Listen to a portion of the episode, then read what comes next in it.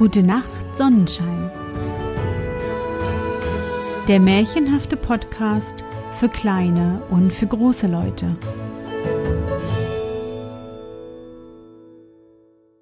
Hallo, mein Sonnenschein. Wie war dein Tag heute? Was hast du heute Schönes erlebt? Mein Name ist Anne und ich begrüße dich zur 84. Folge meines Märchenpodcasts. Lass uns zusammen in die wunderbare Welt der Märchen reisen und gemeinsam entdecken, was die Helden und Prinzessinnen auf ihren Abenteuern erleben. Bist du bereit? Dann kuschle dich fest in deine Bettdecke, nimm dein Lieblingskuscheltier in den Arm und wenn du magst, schließe die Augen und folge mir ins Märchenland.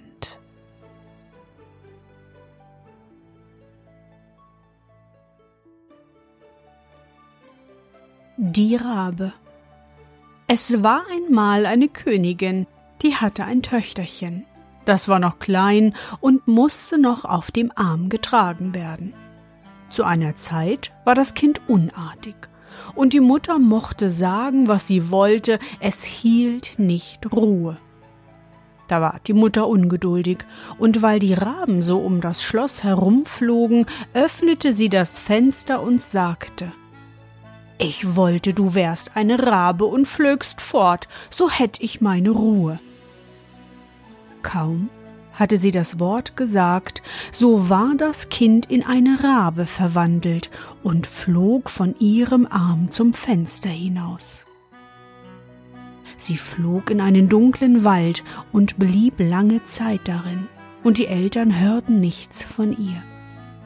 Danach führte einmal ein Mann seinen Weg in diesen Wald, der hörte die Rabe rufen und ging der Stimme nach, und als er näher kam, sprach die Rabe Ich bin eine Königstochter von Geburt und bin verwünscht worden, du aber kannst mich erlösen. Was soll ich tun? Fragte er. Sie sagte Geh weiter in den Wald, und du wirst ein Haus finden. Darin sitzt eine alte Frau, die wird dir Essen und Trinken reichen, aber du darfst nichts nehmen. Wenn du etwas isst oder trinkst, so verfällst du in einen Schlaf und kannst mich nicht erlösen. Im Garten hinter dem Haus ist eine große Lohuke. Darauf sollst du stehen und mich erwarten. Drei Tage lang komme ich jeden Mittag um zwei zu dir in einem Wagen.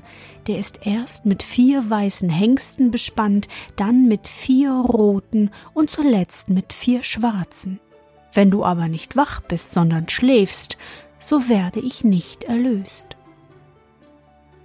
Der Mann versprach, alles zu tun, was sie verlangt hatte. Die Rabe aber sagte Ach, ich weiß es schon, du wirst mich nicht erlösen, du nimmst etwas von der Frau. Da versprach der Mann noch einmal, er wollte gewiss nichts anrühren, weder von dem Essen noch von dem Trinken. Wie er aber in das Haus kam, trat die alte Frau zu ihm und sagte Armer Mann, was seid ihr abgemattet, kommt und erquicket euch, esset und trinket. Nein, sagte der Mann, ich will nichts essen und nichts trinken. Sie ließ ihm aber keine Ruhe und sprach Wenn ihr dann nicht essen wollt, so tut einen Zug aus dem Glas. Einmal ist keinmal. Da ließ er sich überreden und trank. Nachmittags gegen zwei Uhr ging er hinaus in den Garten auf die Lohuke und wollte auf die Rabe warten.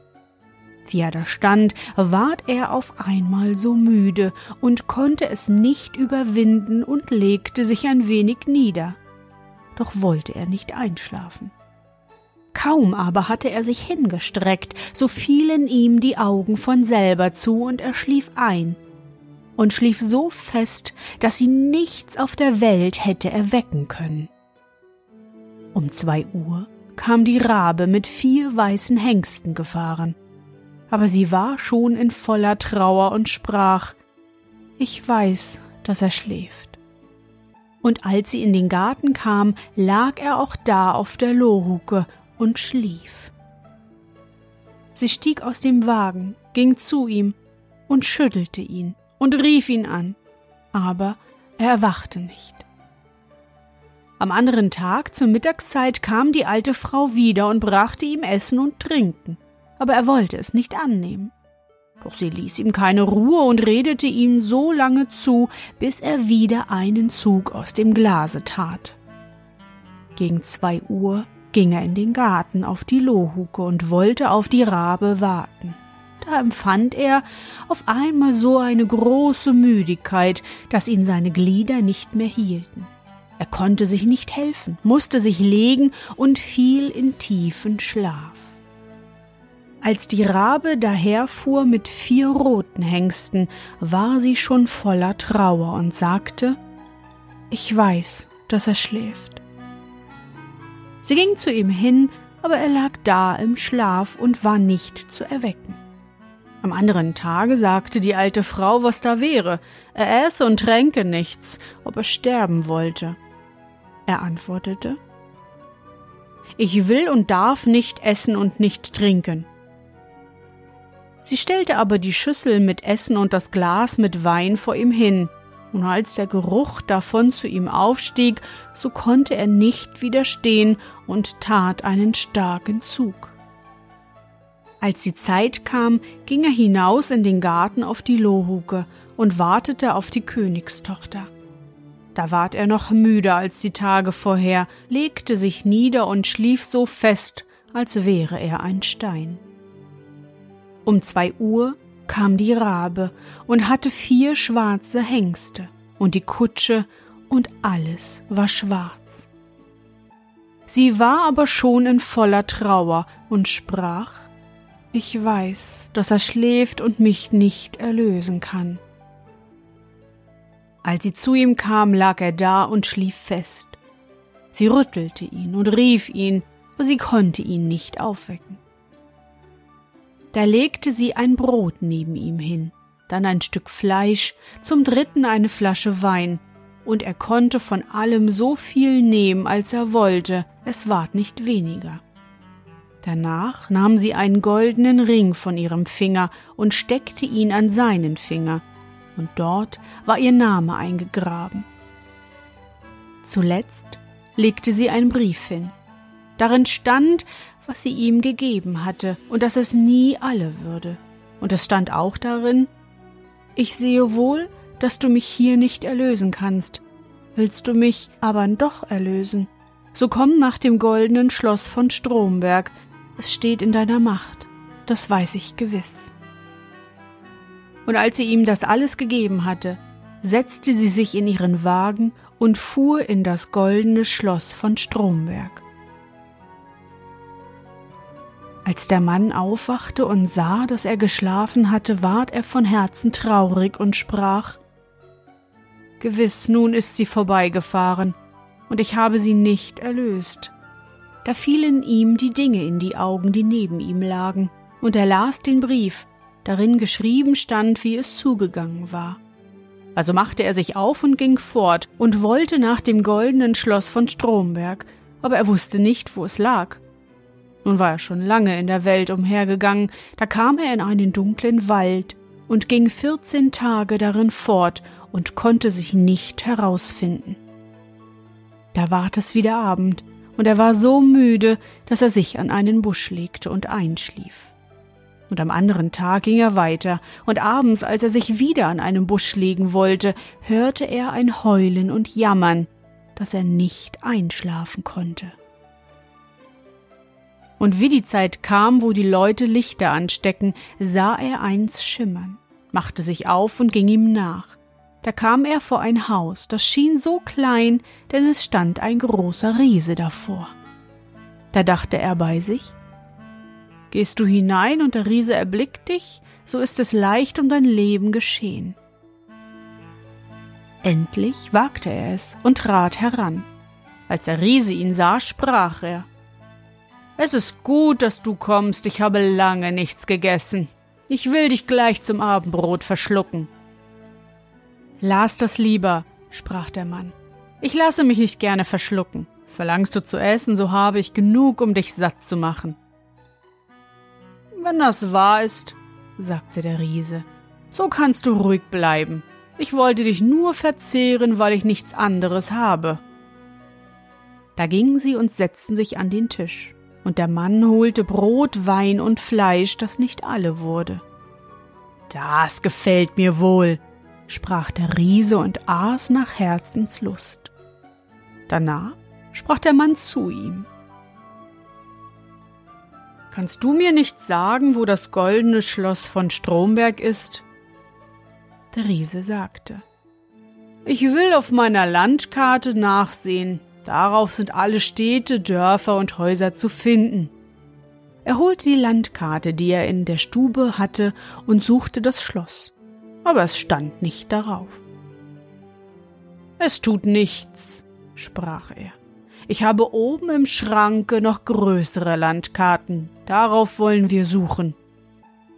Aber es war auch vergeblich. Der Mann wollte nun weitergehen, aber der Riese bat ihn noch ein paar Tage zu warten, bis sein Bruder heimkäme. Der wäre ausgegangen, Lebensmittel zu holen. Als der Bruder heimkam, fragten sie nach dem goldenen Schloss von Stromberg. Er antwortete, wenn ich gegessen habe und satt bin, dann will ich auf der Karte suchen. Er stieg dann mit ihnen auf seine Kammer, und sie suchten auf seiner Landkarte, konnten es aber nicht finden. Da holte er noch andere alte Karten, und sie ließen nicht ab, bis sie endlich das goldene Schloss von Stromberg fanden. Aber es war viele tausend Meilen weit weg. Wie werde ich nun dahin kommen? fragte der Mann. Der Riese sprach. Zwei Stunden habe ich Zeit. Da will ich dich bis in die Nähe tragen, dann aber muss ich wieder nach Haus und das Kind stillen, das wir hier haben. Da trug der Riese den Mann bis etwa hundert Stunden vom Schloss und sagte, den übrigen Weg kannst du wohl allein gehen. Dann kehrte er um. Der Mann aber ging vorwärts, Tag und Nacht, bis er endlich zu dem goldenen Schloss von Stromberg kam. Es stand aber auf einem gläsernen Berge, und die verwünschte Jungfrau fuhr in ihrem Wagen um das Schloss herum und ging dann hinein. Er freute sich, als er sie erblickte, und wollte zu ihr hinaufsteigen, aber wie er es auch anfing, er rutschte an dem Glas immer wieder herunter. Und als er sah, dass er sie nicht erreichen konnte, ward er ganz betrübt und sprach zu sich selbst Ich will hier unten bleiben und auf sie warten. Also baute er sich eine Hütte und saß darin ein ganzes Jahr und sah die Königstochter alle Tage oben fahren, konnte aber nicht zu ihr hinaufkommen. Dann sah er einmal aus seiner Hütte, wie drei Räuber sich schlugen und rief ihnen zu Gott sei mit euch.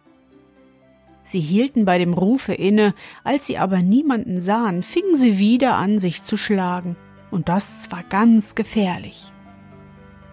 Da rief er abermals Gott sei mit euch. Sie hörten wieder auf, guckten sich um, aber weil sie niemanden sahen, fuhren sie auch wieder fort, sich zu schlagen.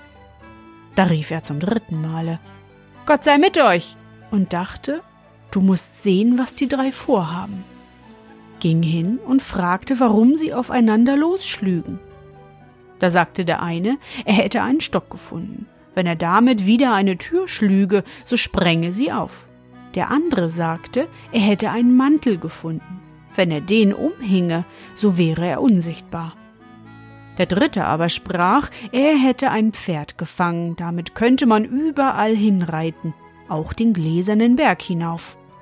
Nun wüssten sie nicht, ob sie das in Gemeinschaft behalten oder ob sie sich trennen sollten. Da sprach der Mann, Die drei Sachen will ich euch eintauschen. Geld habe ich zwar nicht, aber andere Dinge, die mehr wert sind. Doch muss ich vorher eine Probe machen, damit ich sehe, ob ihr auch die Wahrheit gesagt habt. Da ließen sie ihn aufs Pferd sitzen, hingen ihm den Mantel um und gaben ihm den Stock in die Hand. Und wie er das alles hatte, konnten sie ihn nicht mehr sehen. Da gab er ihnen tüchtige Schläge und rief Nun, ihr Bärenhäuter, da habt ihr, was euch gebührt. Seid ihr zufrieden? Dann ritt er den Glasberg hinauf, und als er oben vor das Schloss kam, war es verschlossen. Da schlug er mit dem Stock an das Tor, und alsbald sprang es auf. Er trat ein und ging die Treppe hinauf, bis oben in den Saal. Da saß die Jungfrau und hatte einen goldenen Kelch mit Wein vor sich. Sie konnte ihn aber nicht sehen, weil er den Mantel umhatte. Und als er vor sie kam, zog er den Ring, den sie ihm gegeben hatte, vom Finger und warf ihn in den Kelch, dass es klang. Da rief sie Das ist mein Ring, so muss auch der Mann da sein, der mich erlösen wird. Sie suchte im ganzen Schloss und fand ihn nicht. Er aber war hinausgegangen, hatte sich aufs Pferd gesetzt und den Mantel abgeworfen. Wie sie nun vor das Tor kam, sah sie ihn und schrie vor Freude. Da stieg er ab und nahm die Königstochter in den Arm. Sie aber küsste ihn und sagte, Jetzt hast du mich erlöst, und morgen wollen wir unsere Hochzeit feiern.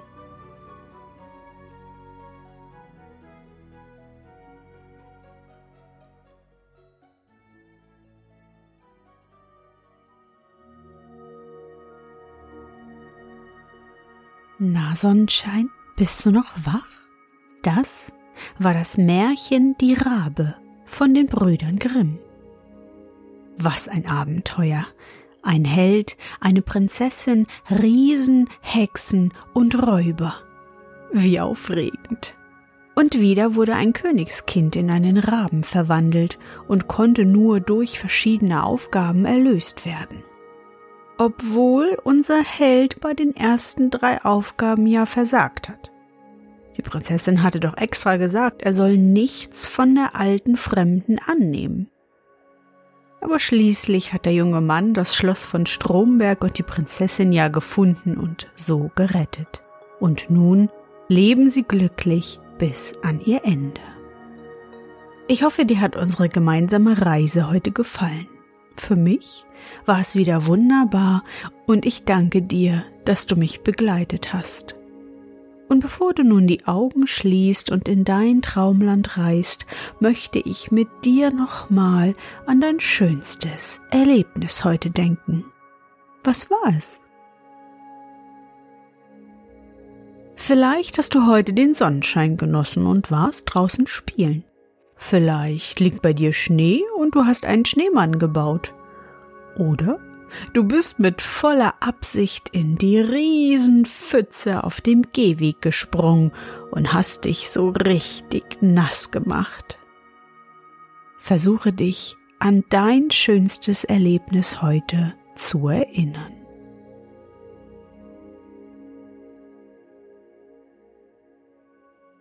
Und? Was war dein schönstes Erlebnis heute und wie fühlst du dich dabei? Suche dir auch heute wieder den schönsten Moment aus und präge ihn dir gut ein. Und wenn du magst, kannst du ihn auch malen oder aufschreiben. Und nun gute Nacht, Sonnenschein. Schlaf gut und träum was Schönes. Wir hören uns bald wieder.